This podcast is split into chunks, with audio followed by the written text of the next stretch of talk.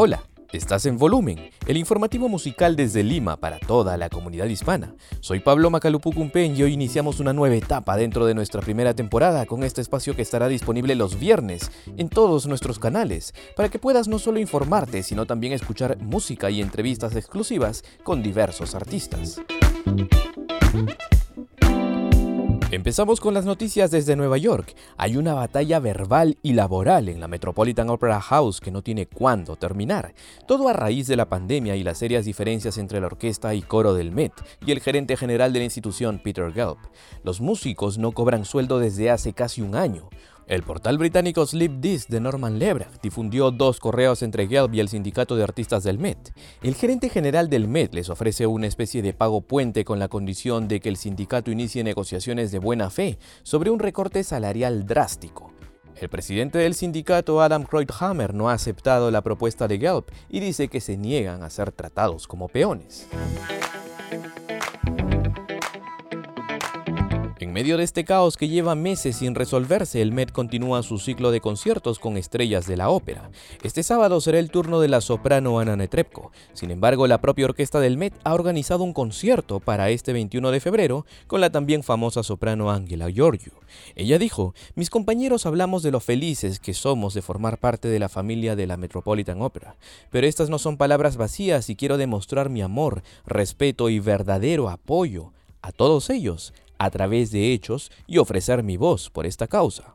Giorgio ha anunciado que todas las ganancias de este concierto que costará 15 dólares irán directamente a la orquesta de la Metropolitan Opera House. Desde Argentina, el grupo Lírica Libre ha estrenado una miniserie web de 8 episodios inspirada en Lohengrin, la ópera de Richard Wagner. La organización ha señalado que esta es una versión muy libre para canto, piano, clarinete y cine. Esta miniserie ha sido grabada entre Mar del Plata y Buenos Aires y su primer episodio lleva por título La culpa y trata el daño que puede causar la música. El dramaturgo y director de escena Pablo González Aguilar plantea situar la puesta en escena en 1940, en momentos en que los alemanes invaden Amberes. En ese sentido, buscaba una semejanza entre la pandemia y una guerra mundial, pero además propone que la historia de amor imposible entre Elsa y Lohengrin escondía una relación incestuosa, ya que Lohengrin no era otro que la reaparición de su hermano Gottfried, con quien ella tuvo una relación confusa como amorosa. Si te interesa estas conexiones entre el régimen nazi, Wagner y específicamente la misoginia que hay dentro de Lohengrin, tienes en esta miniserie una lectura muy particular del asunto. El primer episodio ya está disponible en el canal de YouTube de Lírica Libre.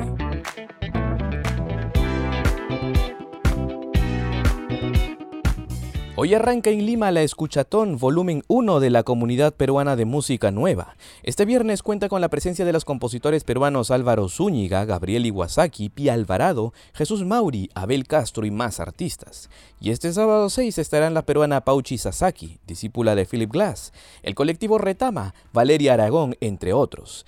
Sigue a la comunidad peruana de música nueva en Facebook para descubrir las tendencias y las ideas respecto de la creación sonora y la experimentación musical una oportunidad imperdible y totalmente gratuita.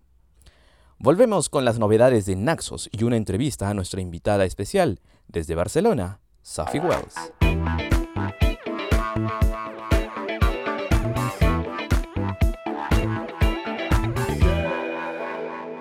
Estás escuchando Volumen, el informativo musical desde Lima para toda la comunidad hispana.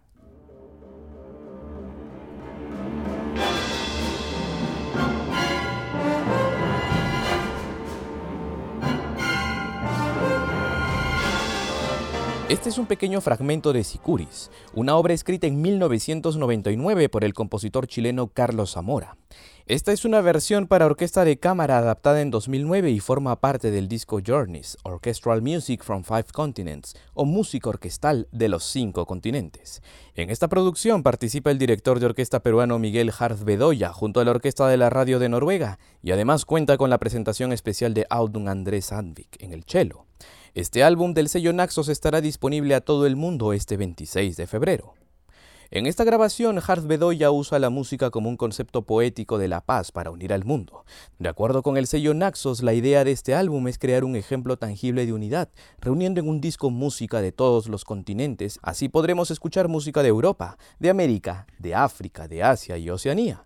Todas estas grabaciones son estrenos mundiales de obras de compositores vivos que escriben música y se conectan directamente con el siglo XXI. 16-2 es más fácil. Más fácil. En realidad es un down de 2. ¿Sabes?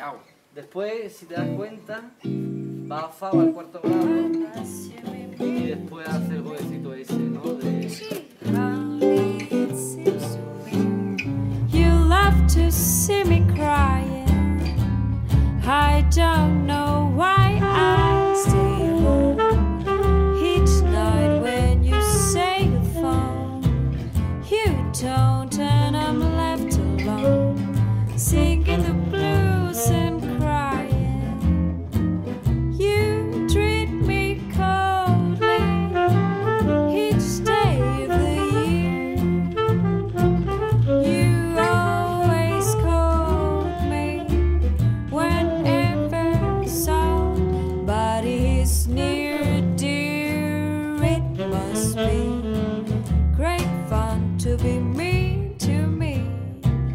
Ahora estamos escuchando la cálida voz de Safi Wells, una extraordinaria cantante de jazz peruana, nacida en Lima y residente en Barcelona desde 2007. Esta es una muestra del trabajo de Safi Wells and the Swing Cats, un cuarteto de swing muy exitoso en Barcelona. Ellos interpretan música al estilo de los años 30 y 40. Pero Safi también ha dado el paso en solitario y lanzó el viernes 29 de enero su single Off You Go, como adelanto de un EP que significará su debut como solista. Safi Wells nos atendió desde su casa en Barcelona y nos contó más de este sencillo, que fue destacado recientemente por el famoso compositor de salsa Rubén Blades en su cuenta de Twitter. La letra sí que es bastante nostálgica porque habla de, partidas, ¿no? Pero por otro lado también que me gusta darle una vuelta a esto, que no sea solamente tristeza, ¿no? Porque la vida no es así. Todo lo, bueno tiene su lado malo y al revés. Pero también es esto, ¿no? Es si es que duele una partida, también es increíble el valor que aquello tiene para uno, ¿no? O una persona. Entonces, es, es lo que tiene también. Es nostálgico, pero, pero con un punto feliz, porque es algo para mí.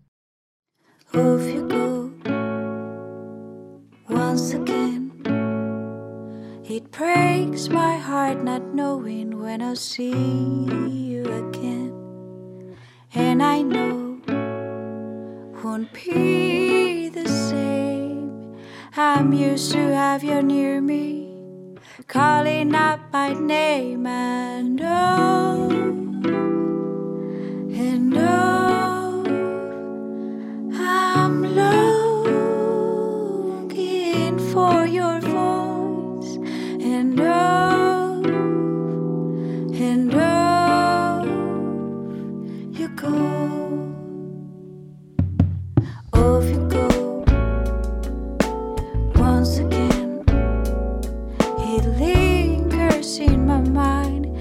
seeing you cross the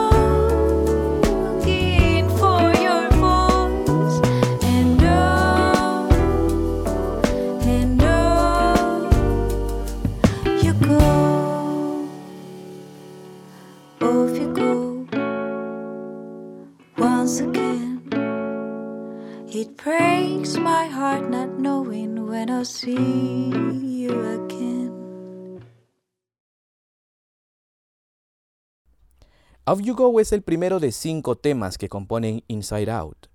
Este EP se grabó en Barcelona con la producción de Adri González y la masterización de Alex Adurakis. Bueno, básicamente es esto, ¿no? Es un conjunto de canciones que hablan, hablan de, de cómo me siento, de la sensación de, de sacar fuera lo que hay dentro, tanto en un espacio, lo que es una casa, o como es el cuerpo mismo, ¿no? En el caso este, ¿no? Quiero cantar, quiero sacar mis canciones, pero también quiero poder salir a la calle y poder como volar.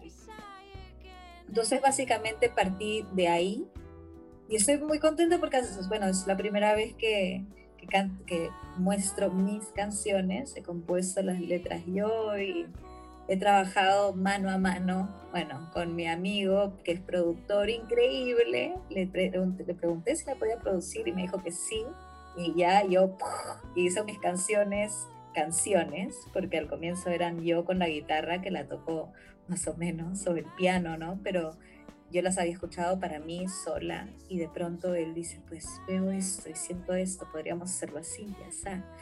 Y ha sido un proceso súper enriquecedor y estoy demasiado emocionada con, con, el lanzamiento, ¿no? El primer single que ha sido Love You Go ha sido la semana pasada y, y tiene buena acogida, así que estoy contenta porque, porque bueno, pinta bien.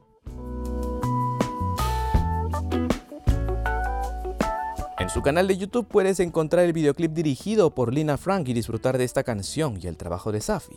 También puedes buscarla en todas las plataformas de streaming musical como Spotify o Apple Music y seguirla para ser el primero en escuchar Inside Out el próximo 26 de febrero. Agradecemos a Safi Walls por su tiempo y por compartir con nosotros su música. La entrevista completa estará disponible como siempre muy pronto en camelloparlante.com.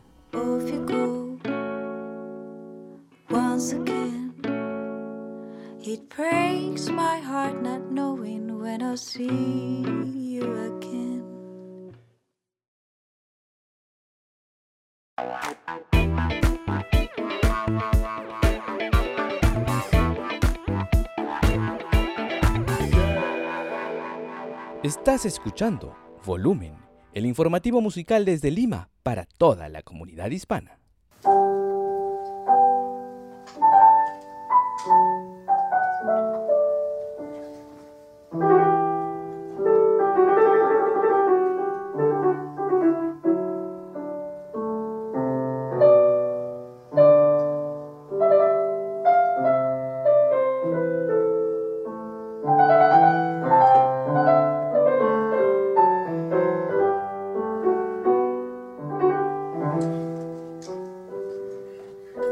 Johann Sebastian Bach nos inspira, nos enseña, nos hace comprender muchas veces el sentido de la vida y por qué no de la espiritualidad.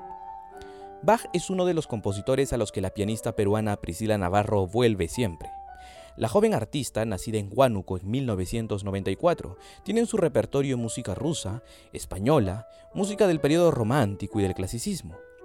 Para Priscila Navarro es clave que en estos tiempos de tanta prisa, el intérprete no solo sea capaz de emitir las notas a través de su instrumento, sino de entender lo que quiere decir cada compositor entre las notas de la partitura. La pianista Priscila Navarro, residente en Miami, Florida, conversó en exclusiva con nosotros y nos habló de su visión de la interpretación musical, en especial cómo adaptar la música de Bach para que sea relevante para nuestros músicos hoy en día. Lo importante con Bach para mí es que la interpretación capture la riqueza de la pieza. Por ejemplo, si haces todo estacato o todo legato, pierdes toda esa riqueza que hay en la articulación del barroco. Entonces, aparte de que es incorrecto, porque en el barroco sí se articulaba de acuerdo a la, figura, ¿no? Y por otro lado, hay un fenómeno que pasó en los años 50, que es Glenn Gould, que mucha gente creyó que Glenn Gould era la manera correcta de tocar Bach. cuando Glenn Gould era Glenn Gould, o sea, nadie más puede tocar Bach como él. Y lo que hacía no era necesariamente ni, ni barroco, ni honesto a la, a la manera que debería ser de esa época, simplemente era él, tenía sus, sus motivos de ser así, pero no es de ninguna manera la manera correcta.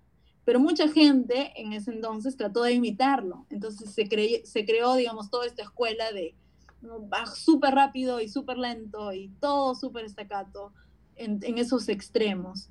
Entonces yo lo que hago con Bach siempre es buscar la manera de qué es lo que hay en la pieza y cómo podemos mostrar eso en el piano. Si pones mucho pedal, también le quitas riqueza porque no se escucha todas las, las variaciones. Pero si no le pones nada de pedal, a veces deja de ser el piano, porque el sonido natural del piano es sin los dampers, sin el, ¿no? con toda la resonancia.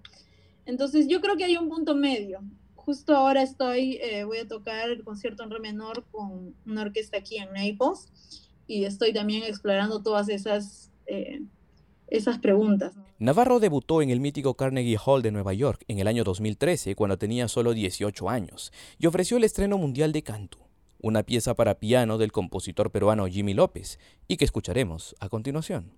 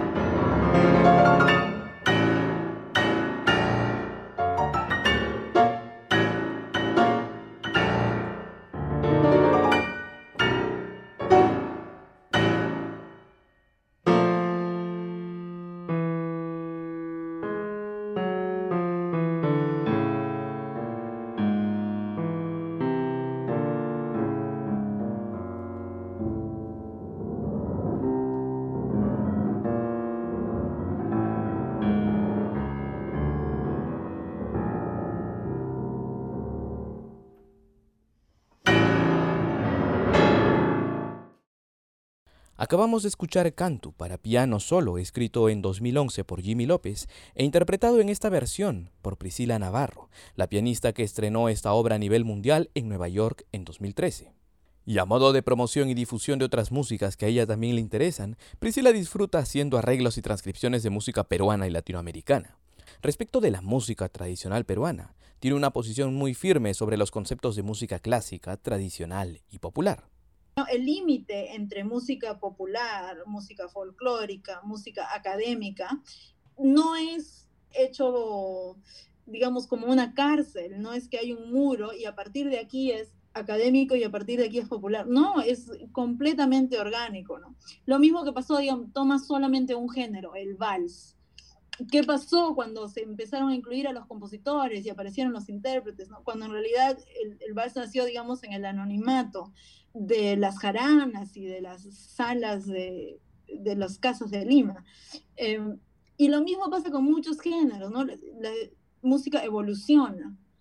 Eso creo que es importante entender porque te ayuda a comprender, digamos, la música peruana, ¿no? Mucha, mucha música peruana clásica ha estado inspirada por géneros populares. Y lo que ahora se considera música, algunos temas que se consideran populares han sido originalmente clásicos o que se consideran folclóricos han sido en realidad escritos por un compositor.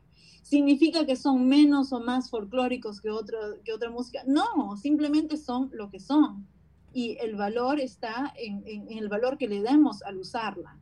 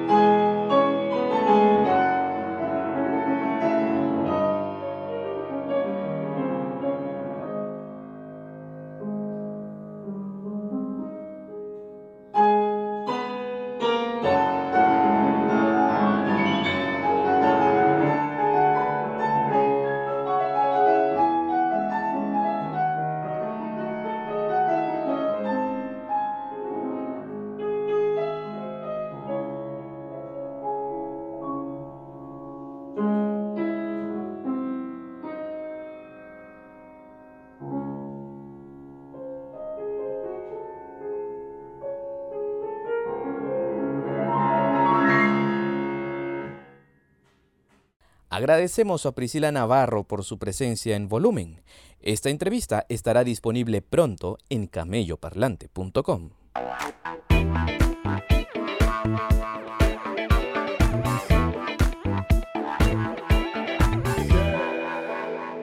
Estás escuchando Volumen, el informativo musical desde Lima para toda la comunidad hispana. Sucede cuando un compositor y un director de orquesta comparten sus ideas sobre la música? No, no hay un enfrentamiento, sino un diálogo interesante, que es lo que precisamente tendrán el director de orquesta italiano Matteo Pagliari y el joven compositor peruano Gabriel Iwasaki en el programa Maquis y Ravioles, bajo la producción del joven director Gonzalo Sánchez Villanueva. Gonzalo nos contó un poco más sobre este proyecto. Bien, este programa nace con la idea de Mateo. En realidad, él se había reunido previamente con Gabriel y habían estado teniendo una conversación donde tocaron muchos puntos eh, de temas netamente musicales y cada uno comenzó a, dar su punto de vista, ¿no? Luego de esto Mateo me contacta, me dice, Gonzalo, mira, esto, esto pasó y sería genial que podamos eh, realizar una serie de programas, ¿no? Este, hablando justamente de esto que creemos que es interesante, que, que, el público pueda escuchar, que nuestros compañeros, nuestros colegas puedan también saber estos puntos de vista, ¿no? Entonces, básicamente, ese fue el germen de la de, de este proyecto en realidad. El nombre es muy curioso porque se habrán preguntado por qué maquis y ravioles, ¿no? Bueno, Gabriel tiene ascendencia japonesa, Mateo es italiano, entonces por ahí tiene que ver un poco el nombre.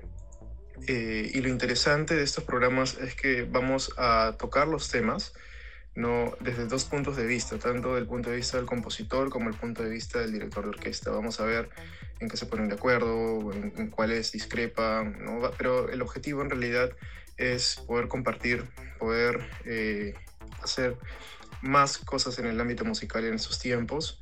También nos comunicamos con los conductores de este nuevo espacio y les preguntamos qué opinan cada uno del otro. Esto fue lo que nos respondieron. No puedo decir la obra de Gabriel que más me gusta. Es una pregunta muy difícil. Eh, primero porque elegir es complicadísimo. Segundo porque sería injusto con él.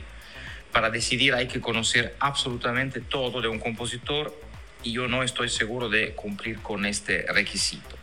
Pero puedo decir la obra con la cual lo he conocido, que es exactamente The Adventures, una composición para grande orquesta sinfónica basada en un fragmento de la novena sinfonía de Dvorak, que, eh, dicho sea de paso, es una composición con la cual Gabriel ha ganado eh, el concurso Dvorak en Praga. Es muy difícil, al menos en mi caso, apasionarme a un nuevo compositor tan rápidamente como me ha pasado con la música de Gabriel. Normalmente necesito escucharlo por un tiempo para familiarizarme con su lenguaje. Con su música ha sido inmediato y no sé exactamente el por qué. Eh, bueno, en primer lugar, antes de conocerlo en persona, eh, había escuchado de él, tenía referencias muy buenas de otros directores nacionales y realmente ya fue cuando lo conocí, vi cómo dirigía también, tuve la oportunidad, dije, wow, este tipo sabe lo que hace. Fue particularmente eh, la obra, la obertura de Lumila eh, de Glinka, compositor ruso, una obra que dicho sea de paso me encanta, es una de las performances, digamos, de Mateo que más me gusta, junto con, por supuesto, la novena sinfonía de Borjak desde el Nuevo Mundo. Además, también una de mis sinfonías favoritas de todas, en realidad. Eh, pero al margen de mis gustos particulares, eh, preferencias estéticas, digamos, está el hecho que su técnica eh, a la hora de dirigir es muy clara, es muy precisa y no es demasiado exagerado. Eso particularmente me gusta bastante. Se nota que sabe lo que hace y claramente no tiene que exagerar para demostrar y ser claro, preciso y conciso con lo que tiene, con lo que, tiene que hacer. Y la orquesta claramente responde a eso. Y eso me parece que es bastante admirable. Esta serie de conversaciones se emitirán desde el viernes 12 de febrero a las 7 de la noche por las cuentas de Facebook e Instagram de Mateo Pagliari, Gabriel Iwasaki y Gonzalo Sánchez Villanueva. En el primer episodio hablarán sobre la interpretación. Todos están completamente invitados. El programa está dirigido al público en general. Como mencioné anteriormente, van a ser una serie de conversaciones donde vamos a tratar distintos puntos importantes. ¿no? El primer capítulo trata de la interpretación. Nos pueden seguir en Instagram, como en mi caso Gonzalo Sánchez Villanueva, en el caso de Gabriel como Gabriel Iwasaki Oficial, en el caso de Mateo como Mateo Pagliari. Y como también he mencionado, van a, el programa va a ser transmitido por esas cuentas, tanto de Instagram como de Facebook. Así es que los esperamos. El primer capítulo se estrena este viernes 12 de febrero a las 7 de la noche. El Gran Teatro Nacional del Perú ha anunciado su temporada 2021 que tendrá una programación virtual, televisiva y presencial según se den las condiciones en el Perú debido a la pandemia. Los elencos nacionales se preparan para presentar la ópera Ollanta de José María Vallerriestra. Juan Diego Flores también alista un recital para esta temporada, así como la pianista italiana Gloria Campaner, el cantautor español José Luis Perales, el argentino Nito Mestre y más. Por otro lado, a partir de este domingo, la plataforma GTN en vivo presentará producciones gratuitas de teatro, danza, ópera, folclore, conciertos variados y recitales de su programa Café y Concierto. Y por supuesto, el Gran Teatro Nacional será la sede de la Bienal de Violonchelos. Más información en la página de Facebook del Gran Teatro Nacional o en su portal web granteatronacional.pe. La joven y destacada compositora peruana Pia Alvarado te invita a participar de su laboratorio de creación sonora junto a la artista Valeria Aragón. Serán seis semanas para descubrir los sonidos y la música a partir de la creación. Podrás hacer tus propias canciones, piezas instrumentales, música por computadora. Está dirigido a jóvenes de 17 a 35 años de edad y las inscripciones están abiertas. Más información en la página de Facebook Pia Alvarado Compositora. Precisamente este sábado, Pia Alvarado estrenará con el colectivo de compositoras peruanas Retama una pequeña obra titulada Canta el aire, Arrullo.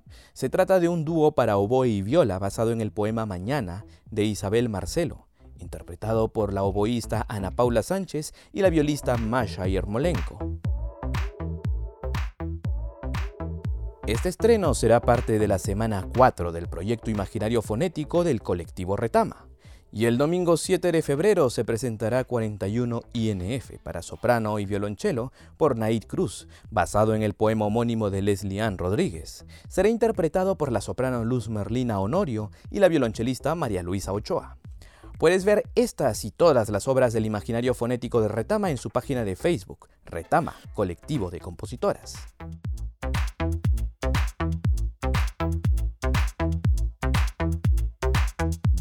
La joven soprano noruega Liz Davidsen presentará el próximo 26 de marzo con el sello Decca su álbum dedicado a obras arias y canciones de Beethoven, Wagner y Verdi, junto a la Orquesta Filarmónica de Londres dirigida por Sir Mark Elder.